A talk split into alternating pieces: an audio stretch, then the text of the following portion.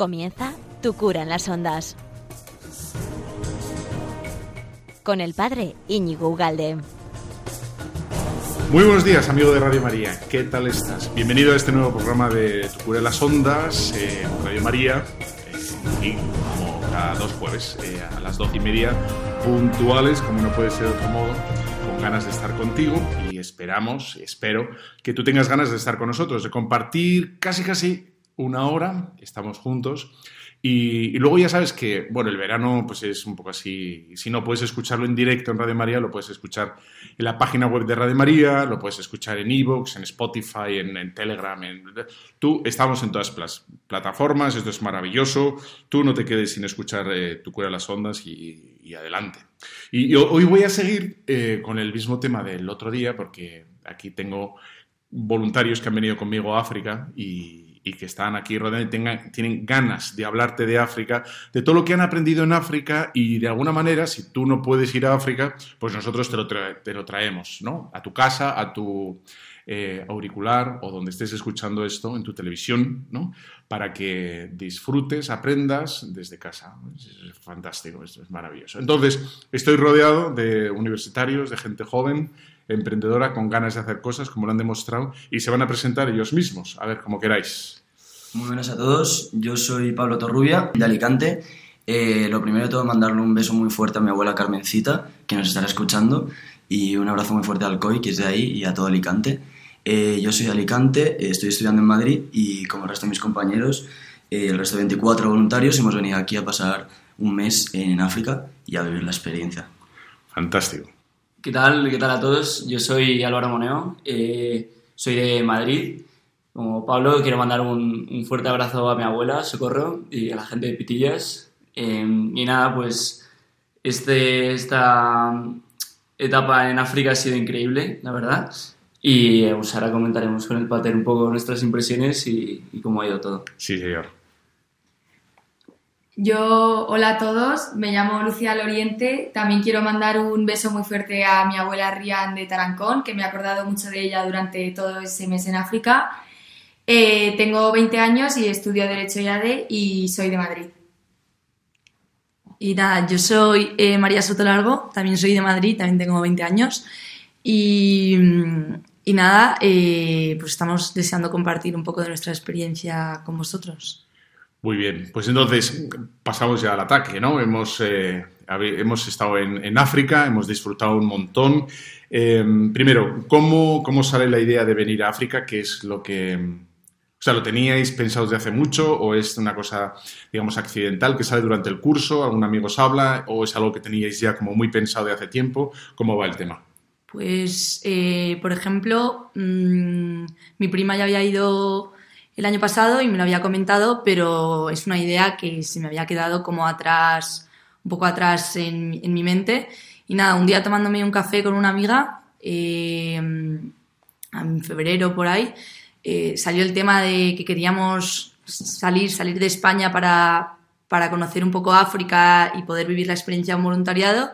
Y nada, en Instagram eh, empezamos a cotillar, encontramos eh, a través de la cuenta de mi prima, pues Tumaini, y nada, nos apuntamos y aquí estoy. Y aquí estamos. ¿Los demás lo tenéis eh, como preparado o lo anhelabais o lo buscabais?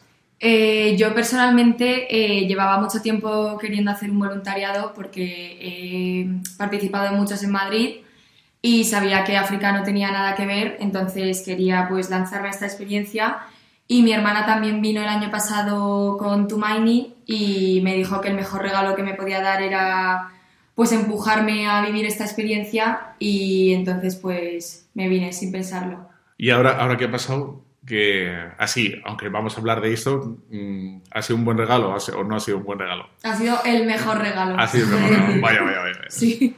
Yo en mi caso fue súper improvisado. Eh, o sea, yo hasta la primera semana de mayo no sabía que iba a venir.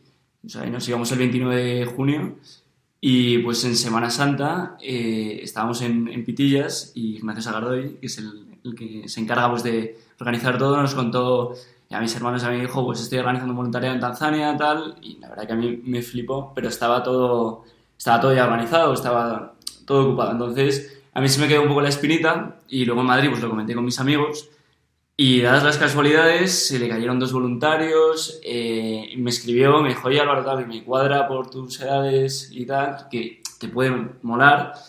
Y, y lo comenté por mi grupo de amigos y, y otro amigo se animó y, joder, pues aquí estamos.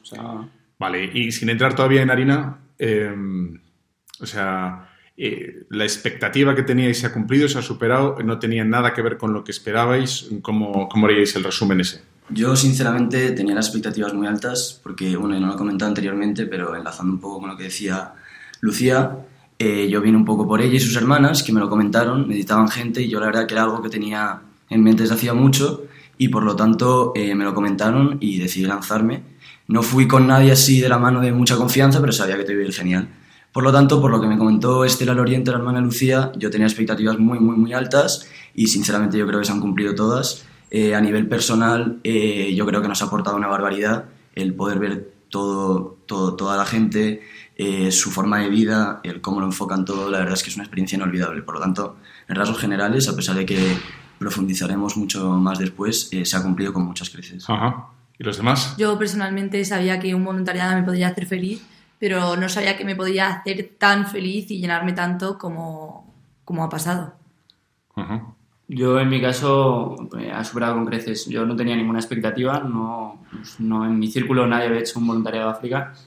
Y pues tanto como el nivel de, vamos, de vida que tienen aquí en África, el, la comunidad que hemos hecho también todos los voluntarios, eh, o sea, se crea un ambiente muy bueno y es algo que eso me ha superado muchísimo lo que tenía yo pensado a al final ha sido, sí, ha superado totalmente las expectativas. Ha superado, la- entonces, eh, de- denominador común, ha superado las expectativas. Sí, Va bien. Total- totalmente. Sí, no sí, para sí. mal, sino para bien. Para bien, para bien. Hay que ir, que ir. Súper bien, súper bien. Súper bien. Y entonces, eh, entrando poco a poco ¿no? en la orilla, y vamos a ir poniendo los, los pies a remojo en el, en el agua, y ves, primera impresión de África, eh, ¿qué es lo que, mm, o sea, lo que primero os llama la atención, lo primero que pensáis cuando llegáis, eh, el shock inicial, ¿cuál es?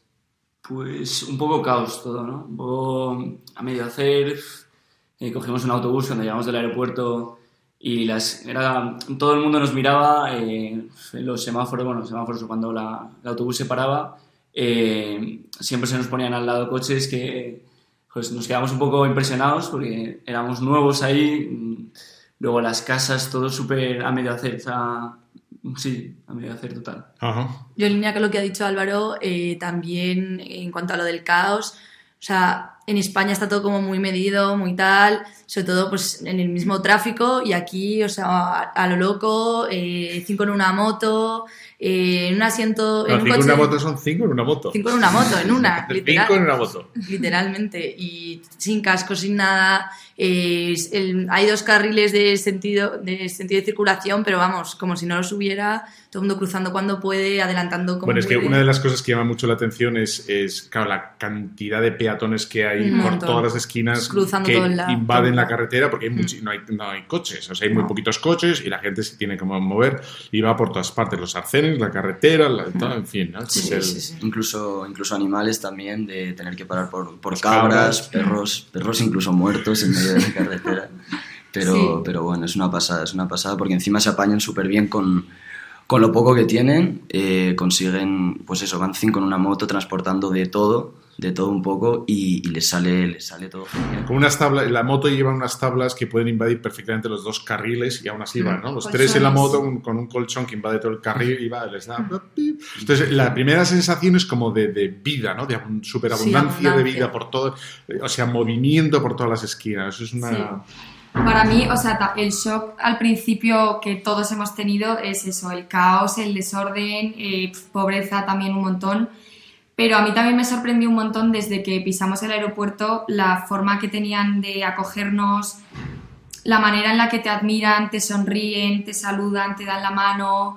Como que desde que llegamos ya en el aeropuerto estaban muy agradecidos de tenernos y a mí eso me sorprendió un montón lo agradables que eran con nosotros sin saber ni a qué veníamos ni nada. Sí, eso total. El autobusero, por ejemplo, eh, te sonreía, te chocaba, empezaba ya con las primeras palabras en Swahili. ibas ahí apuntando el jumbo.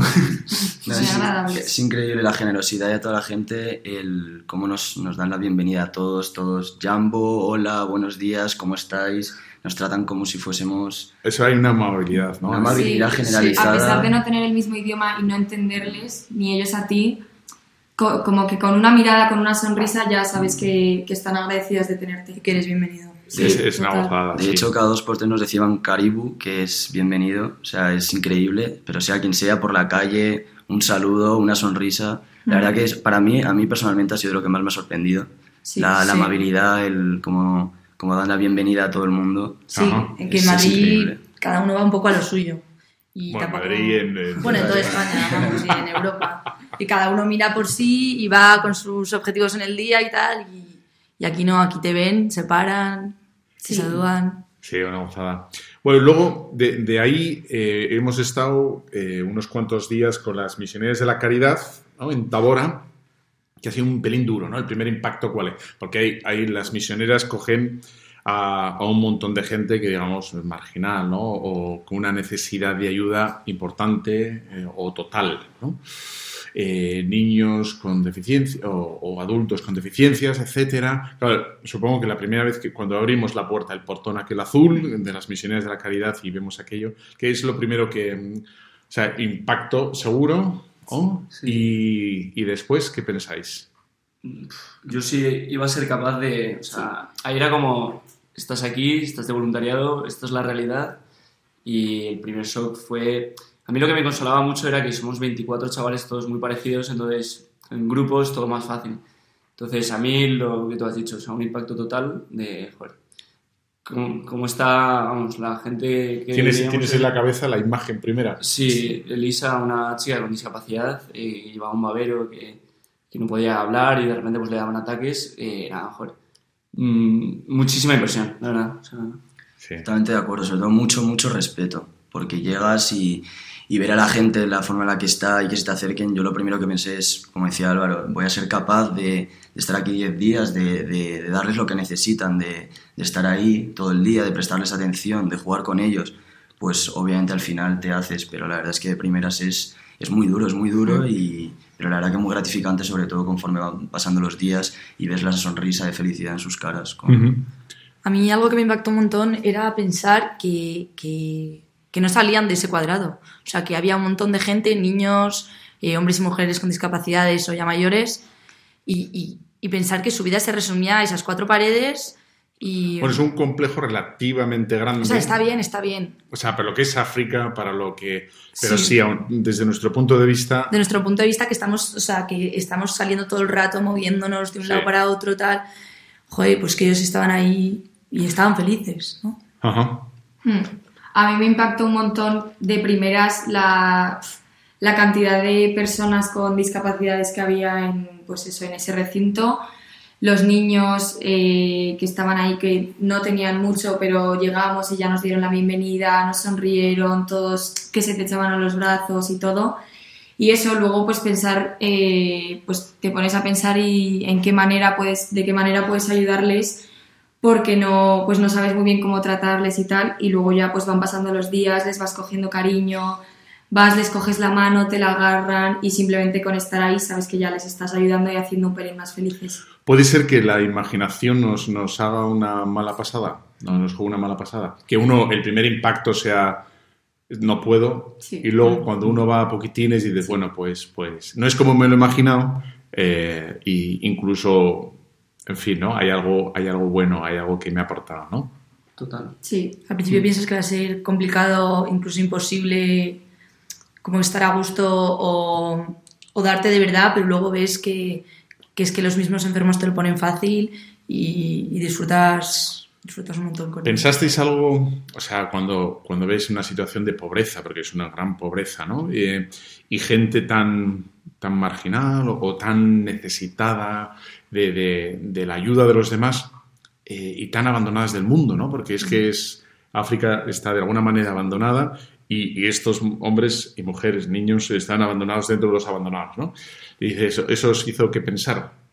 Sí, o sea, piensas, joder, ellas son personas igual que nosotros, eh, también eh, han sido jóvenes, en el caso de las abuelas, que, como decía María, que son personas que es que se pasan ahí o sea, todo el día, eh, cuando daba sol les ponían el sol un poco, luego a la sombra. O sea, entonces ahí te planteas un poco, yo tengo muchísima suerte ahora mismo de, mm, en Madrid, que tengo mis ambiciones, que si estudiar fuera, que si tal, o sea, como que sus objetivos o su, su nivel de satisfacción personal es, es, mucho más baja y mucho más básica que las nuestras. Entonces, uh -huh. a mí es algo que me, sí, me, siempre me lo he planteado cuando íbamos ahí y decía, joder, qué, qué sencilla es la gente, con comer y se ponen felices, con tal. No sé, eso sí que me llamó mucho la atención.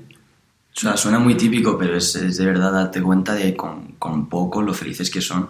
Realmente con, con, el poder comer, con el poder ver a 25 voluntarios, a 25 chavales que vienen de Europa y que les sacan una sonrisa, que juegan con ellos, que, que pasan el día, la mañana, la tarde.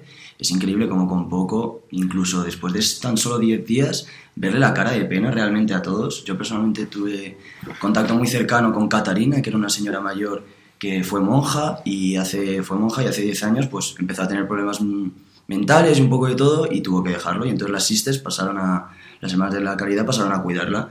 Entonces ahí te das cuenta de lo increíble que es esa persona, pues tan solo pasando una semana, 10 días con, con ella y con toda la gente que hay, la cara de tristeza cuando les explicabas un poco entre su agil inventado nuestro, el, el, que te tenías que ir, que nos íbamos a Ukerewe, y como nos señalaba Dios, te decía buen viaje, y poco a poco, con lo que podías entender, le veías incluso cara de pena. Entonces eso es increíble, la verdad. Puede ser, yo lo he pensado, ¿eh? puede ser que, que en Occidente, ¿no? en nuestra querida tierra, eh, o sea, generamos demasiadas expectativas sobre nuestra vida, ¿no? Es, es, está todo siempre a futuro, tengo que, voy a hacer, tal, no sé qué, tengo derecho, etcétera, que no es malo, ¿eh? No, no, no tiene por qué ser malo, pero a lo mejor eso eh, también es un, un, gran alimentador de frustración, ¿no? Eh, si no sale, si no me tal, porque entonces tengo que sacar esto y si no voy a este plan, eh, entonces nosotros mismos nos hacemos la trampa, puede ser, ¿no? Ahí viven día a día y no mal, no, no, no, no, mal, felices, sin preocupaciones, quizá. Nosotros nos llenamos de a veces preocupaciones innecesarias y ellos confían muchísimo en la providencia. Es algo que, o sea, que me, que me dio que pensar. Tuve una conversación con eh, la madre superiora de las Sisters y hablando con ella, eh, yo le decía, ¿cómo, o sea, ¿cómo es posible que, que, que estéis, porque ellos viven completamente la providencia, ¿cómo es posible de que no te preocupes de, de si mañana vas a tener comida para tus enfermos, para tus niños? O si, no sé, cómo, cómo puedes vivir en paz el día a día. Y ella me dio un consejo que, que me sirvió muchísimo a mí para mi día a día, eh, que comparto con vosotros, que me dijo, pues mira, eh, me dijo María, no es fácil, no es fácil. Y yo dije, vale, o sea, no, también es como nosotros, también piensa que, que también tendrá como sus dudas. Pero me decía, pero lo que yo hago es ir ante el Señor y decirle, Dios mío, tú me has puesto aquí, tú me has traído hasta aquí, pues ahora tú me das las fuerzas para seguir, ¿no? Y, para, y los recursos y todo para seguir ayudando y seguir amando eh, como tú nos has amado. Y no sé, es un buen consejo, yo creo. Bueno, eh, vamos a hacer una pequeña pausa, ¿eh? pero no os vayáis que en nada volvemos.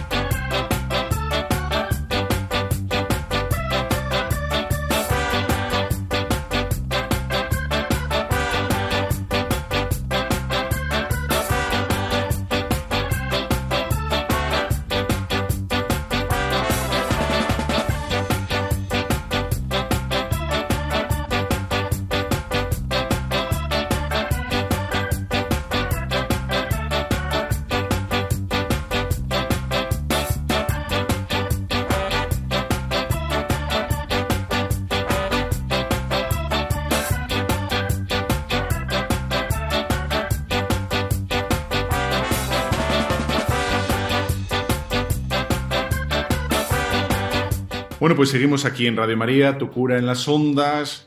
Ya sabes, eh, cada los jueves a las doce y media yo te espero encantado de la vida y, si no y si no puedes estar en el otro lado del hilo, de, del aparato, de la televisión, de lo que fuere, pues ya sabes, tienes todas las plataformas para escuchar, incluso si quieres reenviarlo, si te ha gustado, o puedes hacer algún comentario, clic, eh, likes, todas estas cosas que te dan las plataformas, pues encantado.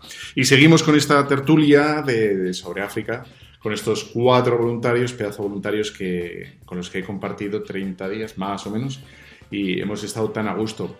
Eh, hemos dejado la parte de la tertulia con las misiones de la caridad, porque era una parte del viaje estar con ellos. ¿Tenéis alguno de vosotros alguna anécdota que os impactó, algún momento, algún algo de...? A mí me, impactó mucho. Había una, una señora mayor, eh, y se llamaba Teresa, que em, se, acordaba, o sea, se acordaba de un voluntario del año anterior, y, de James, y yo hablando con ella, ¿Where is James? ¿Where is James? Y me impactó muchísimo. O sea, era una señora de 89 años que estaba ciega, que no veía, tenía un inglés perfecto. Y joder, lo que decía Pablo antes, que, que te vas y ahí te das cuenta que, joder, obviamente no cambias el mundo ni mucho menos, pero que, que les dejas ahí marcado algo.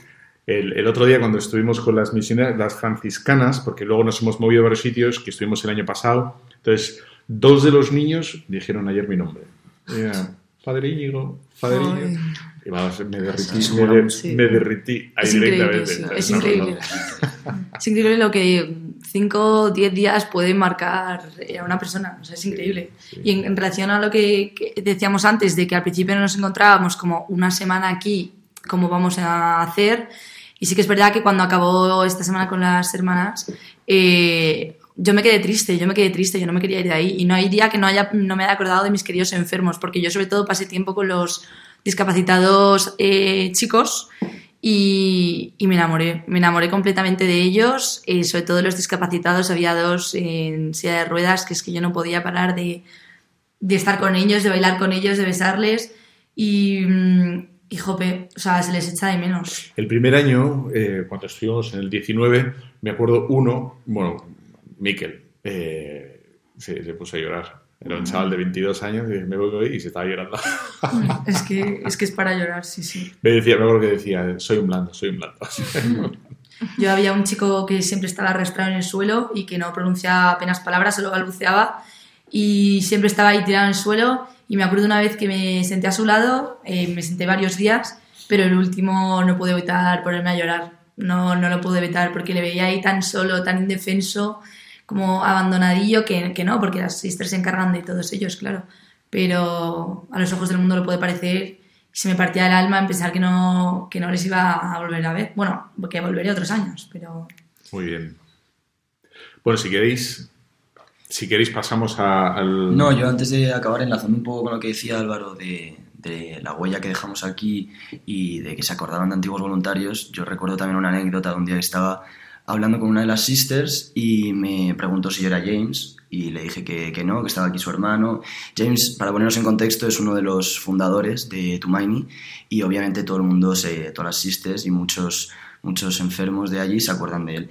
Y hablando yo con las sisters, pues salió el tema y otra enferma, que de hecho es una de las más jóvenes, pero tiene una parálisis muy fuerte y no se puede mover y demás, escuchó lo de James. Fue increíble porque yo terminé la conversación, pasé para ir hacia, hacia los niños y escuché una, a, la, a, la, señorita que me decía, James, James. Entonces yo iba y me decía, o sea, lo primero que hizo fue buscar en, en su bolso, la ayudé porque no podía, estaba en la silla y me sacó una foto que tenía impresa con, con, con James eh, del, año, del año anterior y con una sonrisa me la sacaba. Y me decía que, que bueno, eh, a la sister para que me tradujese un poco y que, que, le echaba mucho de menos y es que es increíble con tan solo, ni siquiera estaba hablando con ella, tan solo escuchar el nombre de, de aquella persona que pasó con, con ella tan solo 10 días el año anterior, tampoco es que estuviese dos meses, nada, no, estuvo 10 días. Pues increíble que se seguía acordando de él y que guardaba la foto impresa. O sea, las, las, misiones de la caridad, cuando llegamos, siempre nos, nosotros vamos con las, las ganas de bueno, hicimos un poco, ¿no? De, sacar agua del pozo. El año pasado movimos bien de madera, muchísima madera. Bueno, pues fregar o lavar, etcétera. Pero lo que nos dicen es estar tiempo con ellos, ¿no? Porque ellas no dan abasto. Estad con ellos. nos puede parecer a veces un poco pobre, ¿no? Y decir, bueno, pero yo, yo he venido aquí y luego te das cuenta que lo que más eh, ellos, ¿no? Eh, han, han, disfrutado o más agradecen es que, que, hemos estado con ellos, ¿no? Hemos hecho puzzles que, que, tenía su gracia, los puzzles y tal, ¿no? que no casaban ni por el forro, pero para ellos estaban hechos. Y ya está. ¿no? Y no, Se guardaban este, alguna pieza y luego Sí, esta, esta, pieza no puede ir aquí, es imposible, pero para él sí, estaba, la pieza estaba bien hecha y tal. Bueno, pues sí. Luego hemos estado en, nos hemos movido a una, a una isla, Ukerewe, y hemos estado, hemos estado con jóvenes, con chavales en las escuelas, en los colegios, dando charlas. Eh, claro, hay el tema de la educación, o sea, por, solo por comparación, ¿no? Cómo tienen las, las infraestructuras, ¿no? Los colegios, el pupitre, las encerados, la luz, los blogs, lo, todo eso es, es, un mundo, ¿no? Es, es, es, una pasada. ¿Qué, ¿Cuál es la impresión que os lleváis? ¿Qué es lo que, lo que os impresionó? Porque, bueno, hemos estado dando alguna charla, ¿no? Uh -huh. Así de, bueno, cada uno de según su materia. En fin, ¿qué, qué, ¿con qué os quedáis? De yo, yo, de primeras, eh, las charlas que dimos a los colegios, lo que más me impactó fue el recibimiento de todos los niños, que eran niños, pues eso, entre 15 y 16 años. Y es verdad que impacta un montón ver la forma en la que te admiran, llegas y te reciben todas, eh, bueno, en, el caso, en mi caso que el primer día fui con niñas, pues cómo te reciben, cómo se alegran de que vayas y cómo te admiran. Y luego, pues eh, al dar las charlas, ves cómo te escuchan, cómo intentan aprender de ti y cómo, pues por ejemplo, las niñas de primera fila tomaban nota, lo hablaban entre ellas, ver cómo te escuchan y realmente quieren aprender de ti. Uh -huh. A mí, por ejemplo, en el de adolescentes, eh, cuando nos presentamos, que estudiábamos y tal, que luego hubo tiempo para el recreo, se te acercaban chavales de, yo por ejemplo, estudio ingeniería informática, oye, ¿cómo va el software? O, o sea, en un inglés bastante, a mí me sorprendió mucho su nivel de inglés, ¿qué piensas? Joder, eh, no van a... Yo mi nivel de inglés tampoco es muy brillante y me entendía súper bien con ellos. Y, y, o sea, me impresionó mucho que te puedes, vamos, es que son, son chavales y te puedes... Eh, la, parte, mucho... la parte bonita quizá fue que uh, mientras en la primera parte, ¿no? En Tabora había mucha dificultad para poder conectar con ellos, mm. esta había fluidez, ¿no? Podías este, entenderle, podías explicarte, mm. podías hablar un poquito y eso, en fin, ¿no? Mola pues, mucho. Estaba sí. muy bien, sí. sí. Conectabas mucho con el chaval que te preguntaba, oye, ¿el software este cómo funciona? O, eh, ¿Cómo puedo trabajar? No sé, me gustó mucho. Este, ahí. Uno, uno que, bueno, que no está aquí hizo una dinámica o una charla sobre bueno, inversión, cómo utilizar el dinero, cómo, en fin, todo un, a nivel económico. Entonces, una de las preguntas que hizo fue, ¿qué harías si tuvieras todo el dinero del mundo? ¿no? ¿Qué harías? Eh, para ver un poco cómo enfocan ellos el dinero, cómo, qué es lo que tienen ¿no? en la cabeza con el tema del dinero. Entonces, varios, varios dijeron que se lo darían a la parroquia. Cosa que me llamó muchísimo la atención. Otro dijo eh, que se lo daría al país, ¿no? para hacer un país más fuerte. Y dijo, ole tus narices. Eh, y, o sea, esas respuestas, y luego otro dijo que que invertiría en, en, la palabra de Dios, en predicar la palabra de Dios para que su país fuera, eh, tuviera más, más, coherencia interna, ¿no? Más, eh, fuera más fuerte interiormente. No en las fronteras, sino interiormente.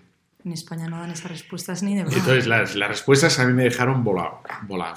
¿no? O sea, que es una respuesta que, o sea, es que ya solo la respuesta es como, es otro mundo, ¿no? Sí. De hecho, también pasó, fuimos unos cuantos voluntarios a, un día con las con las, al colegio de, de, chicas y les hicimos una actividad al terminar que era, bueno, Tumaini en Swahili significa esperanza, entonces que dibujasen en un papel con su imaginación qué significaba esperanza para ellos. Y fue impactante porque al final, bueno, era una clase de 50 personas, elegimos como a 10 al azar y tenían que explicar el, el, su dibujo y el porqué de su dibujo. Y la gran mayoría era una pasada porque muchos dibujaban la bandera de Tanzania y explicaban bueno, el porqué de cada color y cómo, está, cómo surgió y todo, y sobre todo que para ellos esperanza significaba su país, mejores condiciones, acabar con la pobreza, que, pero todo lo enfocaban en el amor a su país, en el amor a su gente. Y entonces yo me imagino que es algo que comentaremos luego, pero de verdad es impresionante aquí el, el amor que tienen, el, el valor de la familia, de, de quererse, de, de, ayudar, del amor a su país, de prosperar, es, un, es una es pasada. Una ¿no? Y gente de 15 años estamos hablando. Y sí, la sí. verdad que fue eso, fue increíble, fue impact, muy impactante, la verdad. Es muy bonito. O sea, una de las cosas que se ve es la familia, ¿no? Eh, el número de hijos, el... y luego cómo cuidan a los hijos, que claro, no tiene nada que ver cómo los cuidamos nosotros en España, ¿no? Que el hijo ahora mismo casi casi es como un objeto de lujo y por lo tanto se, como un objeto, como una cosa, ¿no? Entonces el niño tiene que ser pues, perfecto en todo, ¿no? En la educación, en la ropa que le gastamos, que todo tiene que ser tan maravilloso. Y entonces ya es una fin, ¿no? Como es un bien escaso, porque, en fin, y aquí no, aquí es como vengan niños por todos lados, mm. eh, se puede caer, se puede, Pero bueno, en fin, ¿no? Eh, el niño vale en sí mismo y... Bueno, eso es muy curioso, ¿no? La- la- Sí. El tema de la natalidad, etcétera, ¿no? Cómo se comprende el niño, cómo se comprende la familia. Y creo que es para bien, ¿no? No, Sí. no sé, no sé. Yo siguiendo con lo que ha dicho Torrubia de los dibujos eh, de la esperanza y con lo que está diciendo el pater de la familia, eh, a mí lo que más me gustó fue una chica que simplemente dibujó en todo el papel una manzana. Dibujó una manzana y nada más. Entonces la elegimos para que explicara por qué una manzana es esperanza para ella. Y nada, nos contaba que era su fruta favorita, que nunca la había probado, pero que sabía que era su favorita. Y, y su esperanza estaba en algún día poder ir eh, fuera de Tanzania, poder ir y comprarse una manzana y comprar semillas. Y así poder traerlas, plantarlas y su mayor, su mayor deseo, su esperanza estaba en poder dar a su familia en concreto eh, manzanas com- y plantar manzanas y dárselas. Y yo, joder, puedes poner tu esperanza y diciendo, ¿en qué podemos la esperanza nosotros, no? O sea, hay gente que pone la esperanza pues en el dinero, en la riqueza, en, en grandes como ambiciones que, que, que son, que son banales al final. Y esta, y esta niña, joder, había dibujado una simple manzana para su familia. Ucrehue, sí señor. Em, ¿Podemos aprender algo nosotros de, de Ucrehue, del sistema educativo o que, o sea, técnicamente lo nuestro es mejor, ¿no? Sí, totalmente. Pero aún así podemos aprender algo de ellos. Vosotros más o menos, ¿no? ¿Qué, qué pensáis? Hombre, los, por ejemplo, los chavales, los adolescentes, cuando les dimos la, la charla de emprendimiento, estaban todos con- tomando notas, eh, luego hicimos, los juntamos por grupos y nos dividimos, éramos 10 voluntarios, pues nos dividimos en 10 grupos y todos súper participativos. eh, o sea, si pones esta actividad, obviamente, en España, en un colegio, pues que obviamente son contextos distintos, pero las ganas de aprender y nosotros también les transmitíamos mucho el idioma, que es súper importante, que de verdad que, que sigan. Eh, sí, las ganas de aprender. O sea, que de verdad ellos valoraban muchísimo eh, poder estar en, en una escuela y, y Yo estoy absolutamente, absolutamente de acuerdo. Sí, sí. Absolutamente de acuerdo. Yo, el, el colegio que tengo en, en Lodosa, eh, la gente va al colegio pues porque no, no le queda otra, bueno, en general, ¿eh? O sea, que hay como cierto arrastrar el tema de la educación tengo que estudiar, ¿no? Pero aquí sí, como se, se mamaba o se veía, se percibía que, que- que querían, ¿no? Querían, tenían hambre de, de tomar apuntes, de aprender, estaban atentos, etc. Y, bueno, algunos se dormían, pero... Siempre, siempre. Pero hay que decir, hay que decir que, claro, se dormía porque se levantan a las tantas, van andando al colegio, que puede ser perfectamente media hora andando, Trabajan. etcétera. Luego trabaja, etcétera. O sea, que es el contexto, creo que lo justifica completamente, ¿no? Sí. Aquí lo viven Sí. la educación como un lujo. O sea, en España quizá, pues al igual que te bebes un vaso de agua, pues vas al colegio. Y sin más. Pero aquí no, aquí es un lujazo y saben que si están aquí es porque tienen suerte y que no todos eh, los de su edad van al colegio y entonces lo aprovechan, lo aprovechan a tope. Es Sí. una gozada, sí. Yo personalmente no me esperaba, o sea, me impactó un montón la formación y la educación que les dan porque yo no me esperaba que fuera tan buena. Porque, por ejemplo, cuando fuimos cuatro voluntarias a dar una charla de higiene femenina, las niñas levantaban la mano, participaban, nos decían que lo estaban dando en biología, o sea, sabían un montón de cosas que ni yo, tecnicismos de medicina que yo personalmente ni sabía y lo dijeron, o sea, daban parte de la charla a las voluntarias que estudian medicina y las niñas decían que ya lo habían dado en, en sus asignaturas, que ya lo sabían, participaban, tomaban nota. Entonces me impactó un montón la, la buena formación que les dan y, y lo mucho que saben, la verdad. Sí, señor. Pues vamos a hacer otra pequeña pausa. I heard you on the wireless back in 52. Lying awake intently tuning in on you. If I was young, it didn't stop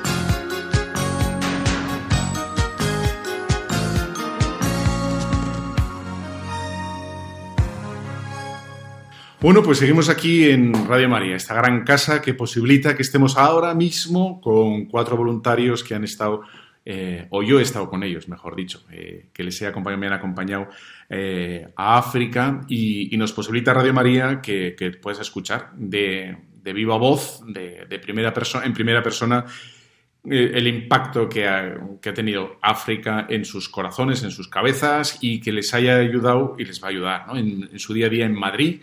Y, esperemos que sus experiencias, sus, bueno, pues el modo que han tenido de entender África, eh, también te sirvan a ti, aunque no hayas venido a África y estés, yo que sé, en donde sea, en la sierra, en el Guadarrama o en Alicante, Alcoy o donde sea. Bueno, entonces eh, hemos hecho como los tres lugares donde estuvimos, con, bueno, pues que han estado muy bien. Y el último estuvimos en, en Tabora. ¿Alguien quiere explicar un poco qué hemos hecho en Tabora? Bueno, hemos estado en la Casa del Obispo, que no es poco, ¿eh? Nos ha, Bunda. Hoy en Bunda, perdón. En Bunda, la Casa del Obispo, que nos ha acogido y un hombre encantador. Si alguno quiere explicar qué hemos estado haciendo aquí, en el última, último destino. Vale, ya os lo explico yo. Que pues en, en Bunda lo que hemos hecho, eh, teníamos dos, eh, dos tareas. Una era, hay una iglesia que está a un minuto caminando de donde dormimos y teníamos que, que pintarla, eh, decorarla, ponerla bonita. Y eso es lo que, eso ha sido una tarea que ya está terminada casi. Ah, claro. Claro. Bueno, que, y eso que ha quedado muy bien. Hemos puesto a San Agustín, eh, a un... Patrón. a. Al patrón y alguno más. A la Virgen. A la Virgen. Y ha quedado, gracias a Ana y a Patricia, dos artistazas, pues ha quedado, Ha quedado muy ha bien. quedado muy bien. Y luego, por otro lado, teníamos con las, eh, con las monjas eh, hacer como un pequeño eh, altar a la Virgen con ayuda de dos, dos ingenieros tanzanos que, que se maquinaban vamos, con, con unos hilos y con pura precisión. Ha quedado también muy chulo. Sí. Bueno, eso era un punto de ironía, lo digo por los oyentes. El tema es que había que poner en una especie de patio central, porque está dentro de un complejo hospitalario, pero no sé, o de salud, mejor dicho, hospitalario es demasiado pretencioso. En un centro de salud querían poner, eh, bueno, está regido por las hermanas, pues la imagen de la Virgen para que la gente cuando entrara pues viera a la Virgen, etcétera. Y entonces eh, nos pidieron hacer eso, que parece una bobada, eh, pero, pero con estas manos es muy complicado. Y entonces lo de los hilos era solo el tema de centrar la Virgen dentro del patio, centrarlo. En centra es con, con cuerdas. Tira para acá la cuerda, la mitad de la cuerda, no tires tanto, se cae la cuerda, esta no es la mitad, tira para allá. Entonces tenía su, su complejidad y tal, ¿no? Y entonces ahí más o menos, eh, digo, ¿cuál es el secreto de, del- de Bunda? ¿Qué, qué es más o menos qué habéis aprendido o qué es lo que os ha llamado la atención de Bunda? nombre de todos los voluntarios, la, la generosidad de, de- del obispo, de Simon. La verdad es que llegamos y, comparado con las condiciones en las que estábamos en Ukerewe, eh, nos, recibieron, nos acogieron de una manera espectacular. Eh, cenamos con el obispo, ni más ni menos, una de las personas más importantes de- del país. Es el obispo de la diócesis de, Bunda. Y de la manera en la que nos trató, eh, nos presentamos cada uno de los voluntarios eh, Simon, el obispo, preguntando a cada uno de nosotros acerca de nuestras carreras, acerca de nuestra situación personal. Mm, la verdad que un hombre encantador. Entonces, en general, yo, yo recalcaría eso, la generosidad y la hospitalidad de la diócesis del obispo.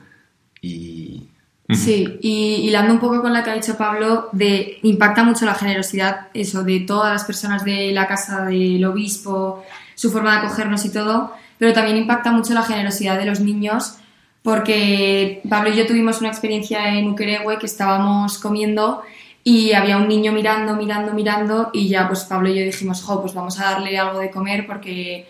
Está... Y es que encima nos miraba como con una sonrisa y entonces pues decidimos darle una patata frita que teníamos en ese momento y pensando que se la iba a comer en, en el momento y ya, y entonces el niño se giró y una patata frita del tamaño de, o sea, nada, muy pequeña, la empezó a partir en trocitos y se la dio a los siete niños que estaban jugando al fútbol. Entonces eh, fue muy fuerte como ver eh, que le das una patata y se la puede comer él y ya está, y girarse y seguir jugando al fútbol con ellos. La decidió partir y dársela a todos los niños. Entonces eso pues nos dio muchísimo que pensar. Me acuerdo que Pablo y yo nos quedamos Volados. Sí, o sea, dijimos, ¿qué, qué, qué es esto? O sea, una patata frita entre siete niños. Y, A mí, a mí me pasó más o menos parecido, que estaban, eh, salí de, en Ukerewe, salí de la casa que donde estábamos, Eh, y entonces yo tenía traje de gominolas y caramelos. Entonces en, el, en ese mo- momento tenía en el bolsillo una gominola que se lo di a uno de los niños. Se lo di en ese momento porque los niños, el resto estaba lejos y dije, claro, si le doy y los otros ven, no tengo más. Entonces se va a liar parda. Entonces a este que está me ve y los demás, como ojos que no ven, corazón que no siente, se lo di. Entonces el niño abrió la, la gominola, le dio un mordisco a un tercio de la gominola y luego dio la, de lo que le restaba, lo volvió a dividir y lo repartió a los otros niños, ¿no? Y yo me quedé igual, Es que es muy fuerte. igual de volado que, que vosotros, ¿no? Tienen, Es sí, una, muy fuerte, ¿no? tiene unos Muy valores fuerte. increíbles. O sea, Me tienen metido lo de la generosidad, lo del partir, repartir. Yo creo que de hecho esta anécdota que contaba Lucía no la olvidaremos nunca porque estábamos comiendo y vino. Yo pensaba que ven- pensábamos que venía pues por venir, nos sonreía y le dimos una patata. Y actuó así, la sonrisa de todos los niños fue increíble. Dejaron el balón a un lado, empezaron a sonreír. Obviamente en- quedaba la mitad de un plato de patatas, se lo dimos y todos ya comiendo cada uno con su patata. Suena muy, muy banal y muy típico de verdad, le das una patata. No, pero es increíble. Es, es un poco la conclusión que se saca de realmente la generosidad y cómo. Esto tan espontáneo, tan espontáneo. espontáneo, sí, no sí. es, No es artificial. No va a cambiar nada darle un plato de comida a unos niños. Sí. Es el hecho de la lección. Por eso mismo yo creo que la conclusión un poco de, de- de nuestro viaje en general es ya no tanto lo que tú das, sino que recibe. Yo, yo vine con la idea pensando de realmente lo que voy a dar, lo que, lo que voy a dar de mí al resto, lo que voy a entregar, pero yo creo que sinceramente la, esta experiencia nos muestra que realmente yo creo que hemos aprendido más nosotros de lo que hemos podido, Mm. lo que hemos podido dar, aprender de ellos en todos los sentidos, en la religión, en la generosidad, en cómo con tan poco puedes entregar al resto. Entonces, realmente parece un acto de cinco minutos, pero que yo creo que son cosas que te quedan de por día y a mí. a Cuando has mencionado ahora la religión, eh, ¿qué, dirías? ¿Por Pues, ¿Qué es lo por que has ejemplo, aprendido? a pesar de que estemos ahora con lo de Bunda, también enlazando un poco, en Ukerewe tuvimos una misa eh, un domingo, la daba nuestro, nuestro pater, eh, bueno, nuestro padre también Enoch, que es un cura tanzano que ha venido con, con nosotros, que lleva varios años en España, y fuimos a misa, la misa era a las 8 de la mañana, y la verdad es que, pues eso, por ejemplo, es otro ejemplo de cómo viven aquí la religión y de lo mucho que tenemos que aprender en, en Europa, que yo imagino que lo enlazaremos más tarde, pero el, el- una misa de hora y media, todos dándolo todo, eh, sonriendo, con un cariño. Era una Eh, fiesta era, eso. una- era prácticamente una fiesta. Hora y media, hora y media, dos horas y Sí, media. sí, se queda corto, hora y media. Entonces ahí es increíble. Entonces esos son, yo creo que pequeños momentos, a pesar de todo lo que puedas ver en el día a día, pero esos son pequeños momentos de ver una iglesia abarrotada, la gente, pero como si fuese, un- es, es triste compararlo con esto, pero un, un concierto en España. La gente se queda fuera escuchando, pues aquí está la gente fuera de pie, Sí. escuchando eh, todo, todo por Celebraban escuchar. Poder ir a misa. Celebran- Es, es Sí. increíble. Entonces esto es otro ejemplo, yo creo, de lo mucho que podemos aprender de, de la gente de este país. Sí, hablando del tema de la religión, a mí también me sorprende que aquí viven eh, muy, muy unidos a Dios a pesar de todas sus circunstancias, ¿no? Que podemos pensar que, que en Europa quizá hay mucha mentalidad de, de enfadarse con Dios a la mínima por las circunstancias que nos tocan vivir y aquí no, aquí al contrario, aquí en, en, en sus peores momentos se apoyan en Dios y no les echan la culpa de su pobreza, no les echan la culpa de nada y lo usan como apoyo y como, como su mayor riqueza. Si quieres, hablamos de, eso que decías antes, que me has dicho en la pausa, eh, el tema de la queja. Hmm. Me decías. Sí, sí, sí, que aquí me sorprende un montón. Aquí tienen todos los motivos, todos los motivos, los motivos para, quejarse de todo todo el de rato. ¿no? todo, de todo, de todo. El Y es autobús que- no llega a esto, esto está Es que no tienen ni cubiertos, o sea, no tienen ni cubiertos. Y es que nada, y nosotros, o sea, en Europa yo creo que en general y también en España y tal, nos quejamos por todo. O sea, yo puedo ver perfectamente, pues yo que sé, salgo a la calle en Madrid y me encuentro a un niño llorando porque su madre le ha cogido el helado de vainilla y no de fresa. Y un berrinche. Y es que aquí ves a niños de 6 años con su hermano recién nacido atado a la espalda, llevando en una mano una jarra de agua y en la otra y en la cabeza eh, plátanos para vender y buscarse la vida y aquí desde las 5 de la mañana así. Y yo no he visto ni una queja, ni, ni, ni una pega, ni de los padres, ni de los hijos, de nadie, de absolutamente nadie, cuando tendrían todos los motivos del mundo. Ni de las hermanas. Sí, Sí, me impacta un montón. Se me, se me vino a la cabeza en el primer destino en Tabora, cuando nos duchamos, que la ducha era pues, un grifo, abrías, eh, llenabas un cubo inmenso que luego te ibas tirando cubazos encima. Y decía, joder, panorama, ¿qué es esto? Eh, qué duro, eh, agua fría, eh, o sea, total. Pero luego fuimos a trabajar al centro de, de las Sisters y veías lo que te- necesitaban para conseguir agua. Primero tienes que bombear, luego con unos cubos llevarlos al baño, llenarlos en tanques de 2.000 litros. Y yo al día siguiente me duché y dije, buah, si es que abro el grifo y sale agua. Entonces, como que en vez de quejarte, agradeces. Sí, Es- total. es Sí, algo sí, que- Eso es la, mi primera impresión cuando vine por primera vez a África y volver a España era lo del grifo. Sí. Abrir Y el poder grifo, beber. o sea, y el caudal de agua que sale mucho, eh, y, o sea, y yo estaba pensando, y no tengo que ir al pozo a traer Total. todo ese agua. Y luego, si quiero, le doy un poco a la caliente, porque tal, no sé qué, o al revés, ¿no? De la caliente le doy un poco a la fría, y ahí está, ¿no? Es un trabajazo enorme que lo tenemos ahí en, en casa, en el cuarto de baño, en la cocina, en Sí, para, sí, sí, para ¿no? Es que agua fría. Es que Eso es buscamos más- pegas a todos Sí, y ellos piensas, a ¿de qué nada. me voy a quejar si es que lo tengo todo? Es que es muy fuerte eso. Muy bien. Eh, ¿Diagnóstico? ¿qué, qué diagnóstico haríais? ¿Os atreveríais a hacer un diagnóstico de, de África? Es decir, eh, ¿con qué os quedáis de África? Eh, ¿Qué cambiaríais de África? Y luego, claro, la contra, ¿no?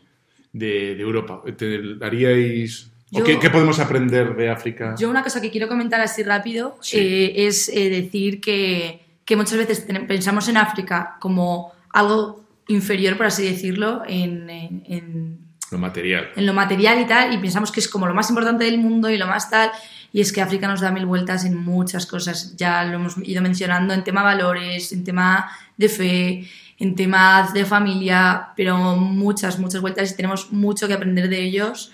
eh, y eso, que, que, que, África no, no, es, no es peor que Europa. O sea, a, a mí podría decir, después de la experiencia que hemos vivido, que puede ser incluso mejor. Sí. Totalmente de acuerdo. Y bueno, lo que comentaba un poco antes, el tema de la visión de la familia, la unidad que tienen, el, el- lo, lo que se quieren, están todo el día juntos, eh, los niños desde muy temprana edad, como decía antes María, eh, con cinco años ya están llevando a en brazos a sus hermanos pequeños recién nacidos. Nada, es, es una pasada. Y luego la, la visión de, de- de la, de la religión, el, el cómo lo llevan en su día a día, eh, todo lo relacionan, todo su fe. Entonces, la verdad es que lo, lo que comentaba anteriormente, yo creo que todos hemos aprendido mucho más de lo que realmente se han podido llevar de nosotros. Es, es una pasada. Entonces, mencionar eh, por un lado la fe y por el otro los valores de la generosidad, de la amabilidad, lo que hemos comentado al principio, de cómo nos han- daban la bienvenida. Lo de Caribu yo creo que se nos va a quedar a todos de por vida. Caribu. O sea, todo el rato, bienvenidos. Imagínate eso en España, que viene gente de fuera todo el rato, bienvenido, bienvenido. Me suena rarísimo, suena rarísimo. Suena España, Entonces, no sé, un poco, un poco eso, la verdad. Sí. Yo me quedaría, eh, para mí les define, son muy auténticos, muy, eh, dice Pablo, Típica entras a un tanzana. sitio, sonrisa, eh, que necesitas, jo, cuando visitamos a las, eh, a las monjas en Tabora, em, que nos sacaron muchísimos cacahuetes, un zumo, o sea, súper hospitalarios, em, y luego si lo comparas con Europa, que Europa al final somos como muy postureo, materialismo, o sea, como que las raíces de, de las relaciones o las raíces del comportamiento yo creo que se han, se han manchado un poco. O sea, aquí lo ves en África y dices, "Jo, si cogemos todo lo bueno de África y lo llevamos a... Porque la pena de África es- son las condiciones que tienen, es un país en desarrollo, es un país que el agua es... no es algo eh, básico, o sea, no es algo que tenemos como en Europa, que lo decía el Pater, abres un grifo, aquí es que las condiciones que si juntásemos lo de Europa, lo que ha desarrollado esta Europa, las tecnologías, eh, la industria, con la autenticidad de las personas y, y el buen fondo que tienen aquí la gente que hemos conocido, yo creo que el, vamos, el mundo sería... Sería una... Porque podríamos decir, no sé si estáis de acuerdo, ¿no? Europa tiene lo material, ¿no? Y es verdad, tenemos las carreteras, tenemos todo, en fin, que es una gozada, ¿no? Es una maravilla. Pero nos falta, digamos, el alma, nos falta la chispa, ¿no? Sí. Y ellos les falta lo material, pero la tienen, ¿no? Tienen el espíritu, tienen el carisma, tienen el... Y sería como... la maravilla sería como intercambiar, ¿no? Dame lo que me falta, toma lo que me sobra y ya está. ¿no? Nosotros quizá hemos eh, reducido todo a lo material. Y, y entonces, cuando hablas de África, la gente siempre se compadece de la falta de material, ¿no? De los niños, etc. y es verdad, ¿no? Pues no van mal vestidos, van Sí, sucietes, pero etc. los pobres somos nosotros. Pero, pero efectivamente luego te das cuenta y dices, pues no sé, no sé cuál es el punto medio, pero el nuestro no es el mejor, ¿no? Quizá el suyo tampoco, pero hay ahí una cosa que dices, pues yo me, me llevaría algo, ¿no? Me llevaría algo de, de África a, a Europa. ¿Cómo es viable, no es viable? ¿Cómo, cómo pensáis que, se, que vais a, o si se puede, ¿no? Conservar esa chispita que habéis cogido de, ese fuego que habéis cogido de África? Eh, ¿cómo, cómo pensáis defenderlo? ¿Cómo o, o se agostará o se apagará? ¿Qué- qué pen- no, ya supongo que querré- no querréis que se apague, Que ¿no? no se apague. sí. Que no se apague. Sí, y como tenéis alguna idea de cómo, cómo defender ese fuego, Eh, Yo, por un lado, la- personalmente en los últimos años he vivido un poco como pérdida de, de fe por, por circunstancias y la verdad que yo una de las primeras cosas que quiero hacer es volver a, a sentir la fe que he vivido a lo largo de mi, de, de mi infancia y yo creo que eso es uno de los, de los principales, principales ideas que quiero tratar de... piensas que, piensas que ahí, por ahí va la, la cosa. Por un lado sí, luego por el otro todo el tema de los valores, de realmente aquí nos estamos, aquí, bueno, cuando ahora mismo, que es reciente, pues obviamente lo seguimos teniendo en mente, eh, todo lo que hemos vivido y los, los valores y el valorar todo lo que tenemos, pero mi objetivo, que yo creo que es complicado, es mantenerlo de por vida, porque si yo no puedo volver en un futuro, no sé, ojalá, el realmente mantenerlo como si fuese reciente mi experiencia, que pase un año, dos o tres, y realmente seguir valorando todo lo que tenemos, que es una pasada, y acordarnos de todas las circunstancias, de cómo vivía la gente, de cómo seguían siendo generosos y tenían una sonrisa a pesar de todas sus eh, circunstancias. Entonces yo creo que es algo que quiero y espero eh, que lo mantengamos, eh, yo personalmente, pero yo creo que todos un poco, de, de por vida. Mm. Yo es que creo que de aquí a todos lo que no- más nos ha marcado es la forma en la que tienen de cuidarse unos a otros, de ser agradables, de ofrecer lo poco que tienen con tal de que el otro esté mejor que tú y se sienta más feliz.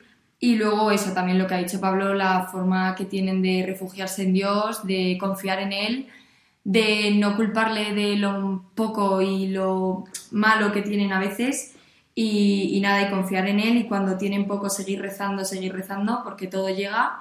Así que yo espero en, en Madrid pues seguir así. Yo también como Pablo perdí, no perdí un poco la fe, pero pues me... Sí, se como- un poquito. Sí, eso. sí, me alejé un poco y ahora solo espero de verdad, si tengo que mantener una cosa, es eh, mantener la fe y nada, y seguir, seguir como he estado aquí todo este mes.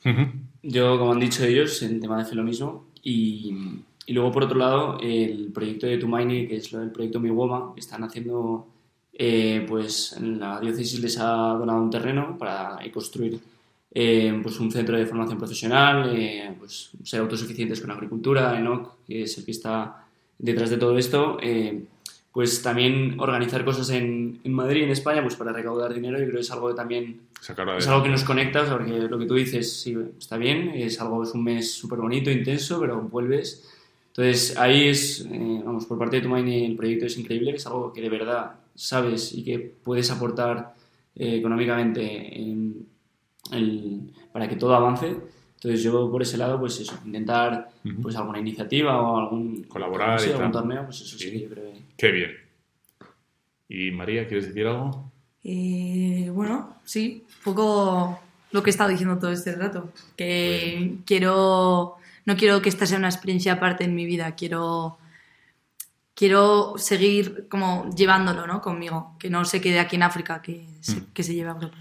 Bueno, pues eh, muchísimas gracias a los cuatro voluntarios que me habéis acompañado en, Yo- este- yo antes en- de- en África y aquí. Antes de, despe- de despedirnos, quería que nos lo manda al principio un saludo a mi hermano Luis, que es fan de Radio María y lo va a escuchar 100% y no me podía, no podía, no podía despedirme sin decirle. Y yo, perdón, antes de terminar, eh, darle las gracias al Pater que nos acompañó este, nos acompañó un mes, aguantarnos a 24 He estado súper a gusto. chavales. 24 Es una pasada y nos ha ayudado a muchos realmente en tema de la fe y en muchas otras cosas. Muchísimas gracias, Pater. Gracias, Pater. Gracias, Pablo. Bueno, pues eh, querido oyente de Radio María, nos vemos dentro de 15 días, puntuales, ¿eh? 12 y media. Y te dejo con la bendición de Dios Todopoderoso, Padre, Hijo, Espíritu Santo, descienda sobre vosotros. Y aquí hemos tenido una, una despedida muy, muy tuya, que es- Ah, bueno. y, y que se va a despedir como nos hemos estado despidiendo. Chao, chao, chao, chao, Chao, chao, chao, chao, chao.